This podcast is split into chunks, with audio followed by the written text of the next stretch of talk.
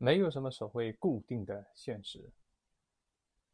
我们的大脑所感知的世界，而这种感知只是一种幻觉。是什么定义了我们所处的现实世界？仅仅是因为我们感知到了什么，我们就能够把它变成现实吗？是的，我们的大脑是如此的强大，它把我们的幻觉变成了现实。比如说，现在。你的欣赏大峡谷的壮丽雄伟，你的大脑中就会处理通过你的感官获得的信息。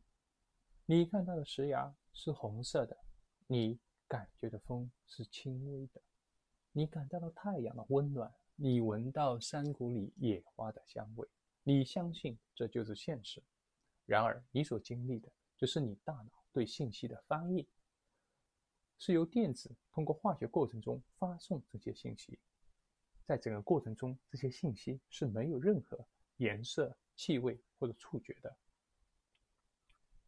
因此，现实是我们所感知的，但是没有任何证据可以表明我们在大脑之外还有任何的物理世界。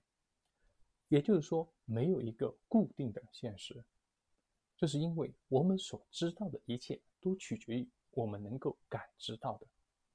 比如说，我们说草是绿的，因为我们大脑告诉我们它是绿色的。可是对一个色盲的人来说，或者是对一个动物来说，他所感知的草是完全不同的东西。量子物理学的研究也提出了关于我们这个世界的。一些基本的问题。在一九二三年，物理学家布鲁斯和弗雷德他们出版了一本书，叫《量子之谜》，解释了世界如何不能够说是一成不变的，或者是有固定的，或者是一个现实。他们在书里这样说：事实上，粒子有时候会保持静止，但是有的时候它们又以特定的波状的模式在向前移动。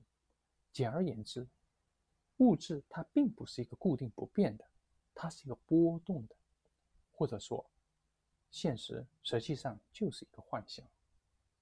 像这样的说法当然会导致很多很多其他的问题。但是，如果你的超级大脑对所有的可能性都是保持一种开放的态度，那么还有一个更深层次的意识，那就是我们所感知的一切的一部分。